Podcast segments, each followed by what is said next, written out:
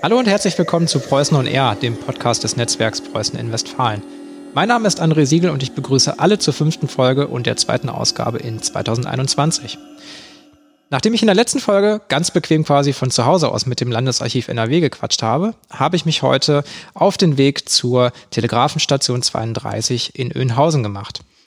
Mir gegenüber sitzt Frau Clara Heinemann vom Heimatverein Öhnhausen. Frau Heinemann, vielen Dank für Ihre Einladung und herzlich willkommen in unserem Podcast. Ja, auch ich grüße Sie hier in der Telegrafenstation 32. Ich freue mich, dass wir Gelegenheit haben, mal miteinander zu plauschen hier. Frau Heinemann, vielen Dank. Äh, ich habe ungefähr ähm, eine Million Fragen, aber ähm, möchten Sie sich vielleicht einmal kurz vorstellen? Also Sie haben ja schon gesagt, ähm, wer Sie sind und wo wir hier sind, aber vielleicht können wir da noch was ergänzen.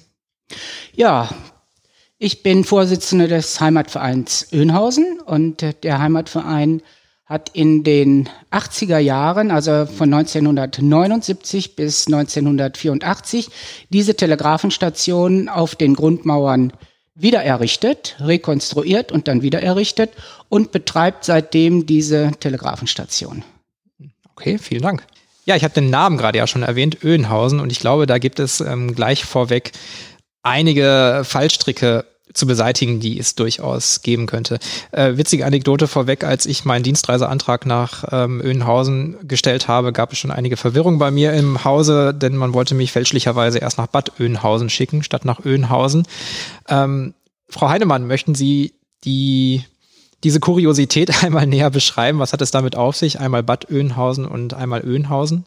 Ja, wir sind ja hier in Öhnhausen, dem ursprünglichen Öhnhausen, muss man ganz einfach sagen.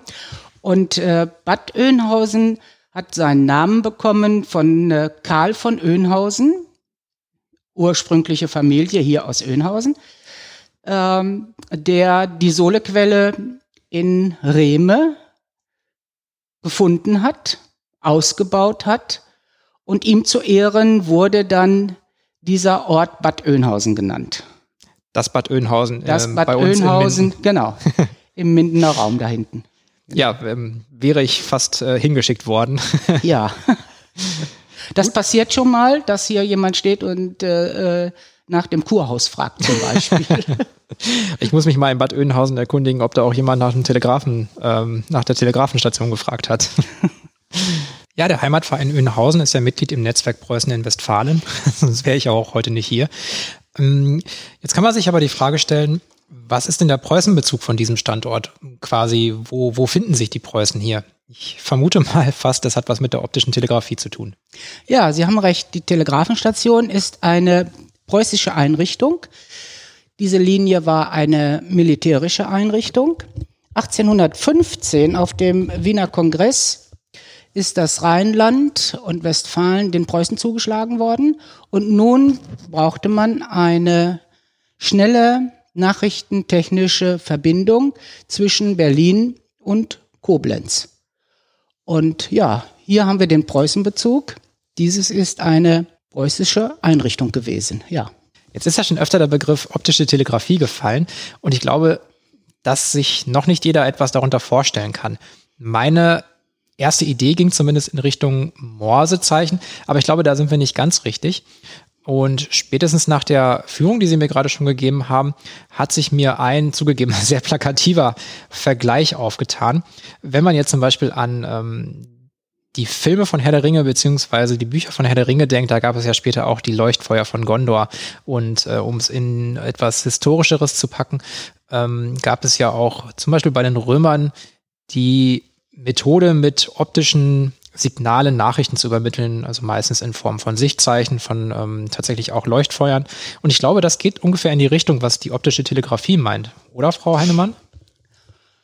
Also mit Leuchtfeuern hat das, hat die optische Telegrafie hier überhaupt nichts zu tun. okay. Und Geschenkt. zwar äh, bestand die Linie aus 62 Stationen. Das waren zumeist Häuser, die speziell für die optische Telegrafie errichtet wurden.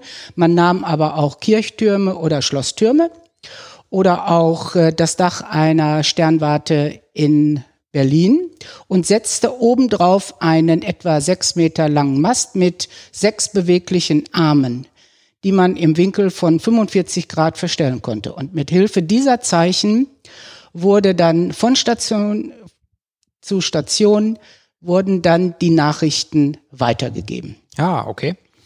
Jede Station war mit zwei Fernrohren ausgestattet und äh, die Telegrafisten mussten die Nachbarstationen beobachten und wenn dann die, das Zeichen kam, es soll telegrafiert werden, ja, dann wurden die Zeichen abgelesen, am Stellapparat wieder eingestellt und so weitergegeben von Station zu Station. Ich gebe zu, mir brennt es ein wenig unter den Nägeln, den Witz von schlechten Telekommunikationsverbindungen in unserer heutigen Zeit zu bedienen. Ähm, aber tatsächlich frage ich mich, wie lange hat es denn gedauert, wenn man in Berlin eine Nachricht aufgeben wollte, um sie dann letztlich in Koblenz auch zu erhalten?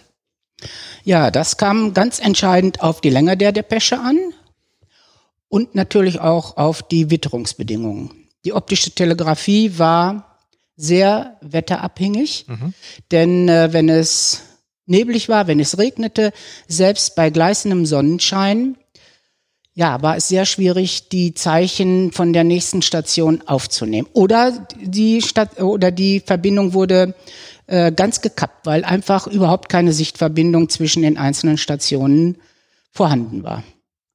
Okay, das heißt, Nebel war schon pauschal blöd. Ja, also bei Nebel hatten die Telegrafisten frei und dann gingen die vermutlich in ihren Garten oder, aber wenn Telegrafierwetter war, dann durften die Telegrafisten ihre Station nicht verlassen, unter keinen Umständen. Okay. Es hätte eine Depesche kommen können, ja. Mhm. Gehen wir mal davon aus, ähm, ein, ein Scherzkeks ähm, in Berlin schickt einfach nur die Nachricht Hallo.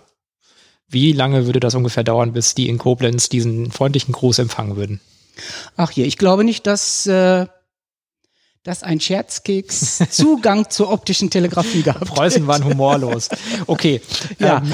aber äh, wie schnell, wie schnell die optische Telegrafie sein konnte, das kann man also sehr gut an einem Beispiel äh, aufzeigen. Und zwar wurden alle drei Tage äh, die Uhren gestellt. Jede mhm. Station hatte eine Schwarzwälder Uhr und jede Depesche, die ankam, wurde mit Anfangs- und Abgangszeichen protokolliert, in ein Journal eingetragen. Mhm.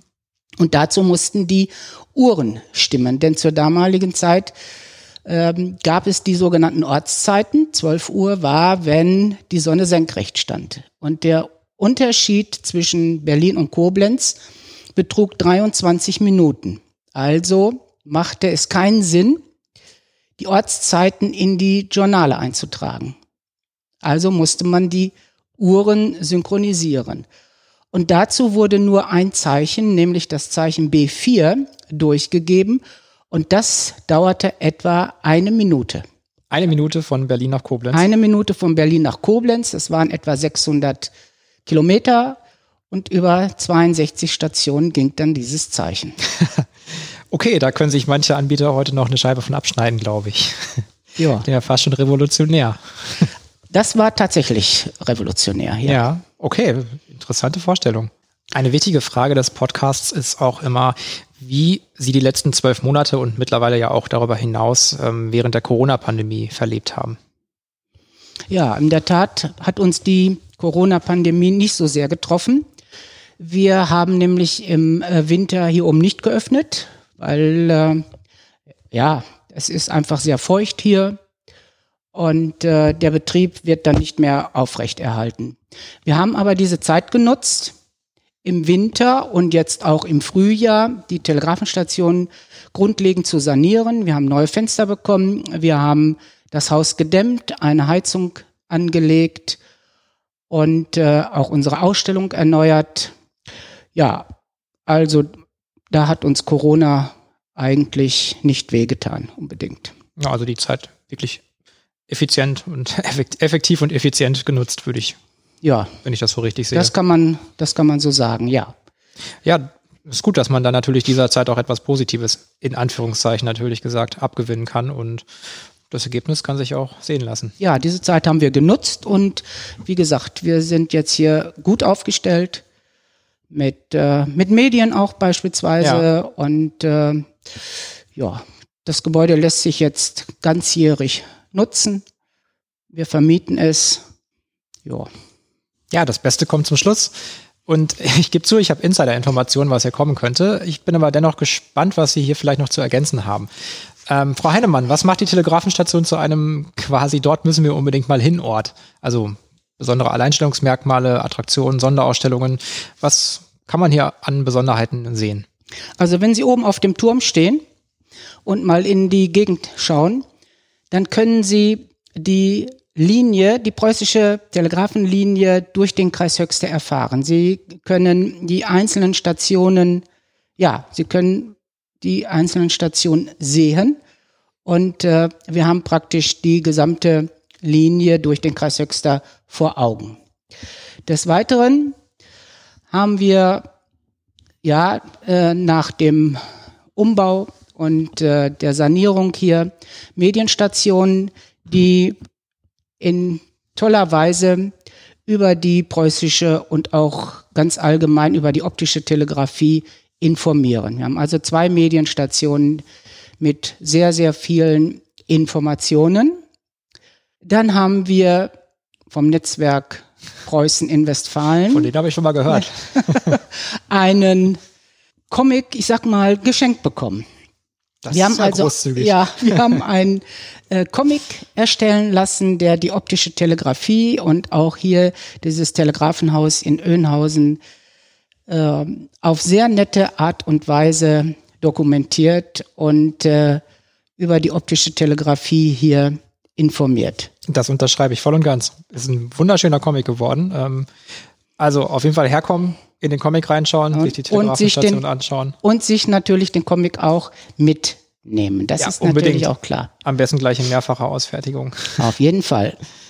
Ja, das ist ein sehr schöner Comic geworden, der ähm, ja, in kindgerechter Art und Weise, aber auch, er ist auch für Erwachsene interessant, finde ich. Und er geht auch der Frage auf den Grund, äh, was das Preußische an dieser Station ist. Also wer den Podcast nicht hören will, der, oder das habe ich jetzt nicht gesagt, aber ähm, wer, dieser, wer diese Frage hatte und den Podcast nicht gehört hat, der wird die Antwort auch auf jeden Fall im Comic finden. Ganz genau. Ja, und dann gibt's noch äh, einen weiteren Punkt. Wir werden ein museumspädagogisches Programm noch auflegen. Das hört sich spannend an und so, als ob demnächst durchaus relativ viele Besucher hier auf dem Berg finden. Das hoffen wir auch, ja.